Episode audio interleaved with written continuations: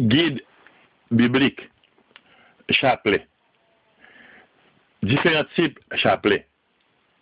Il y a plusieurs types chapelet. Il y a chapelet ordinaire là, c'est l'équipe important euh, dans tous ces chapelets traditionnels que nous jouons dans l'Église depuis des siècles. Ces chapelets euh, avec quatre mystères, mystère joyeux, mystère douloureux, mystère euh, lumineux, mystère glorieux.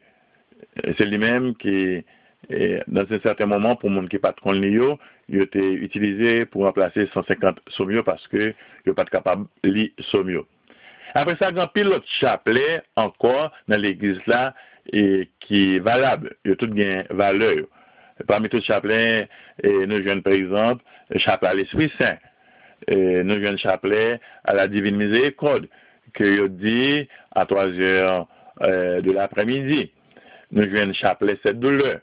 Nous avons un chapelet de Medjugorje et chapelet de la paix. Il y a pile en pile l'autre chapelet. Encore, il y a toutes ces outils pour nous la prier, ces outils qui permettent de euh, méditer sur le mystère Jésus, qui permettent de et, lever nos euh, vers bon Dieu comme un outil, comme instrument. Donc, il y a plusieurs qualités chapelet et il y a tout bon.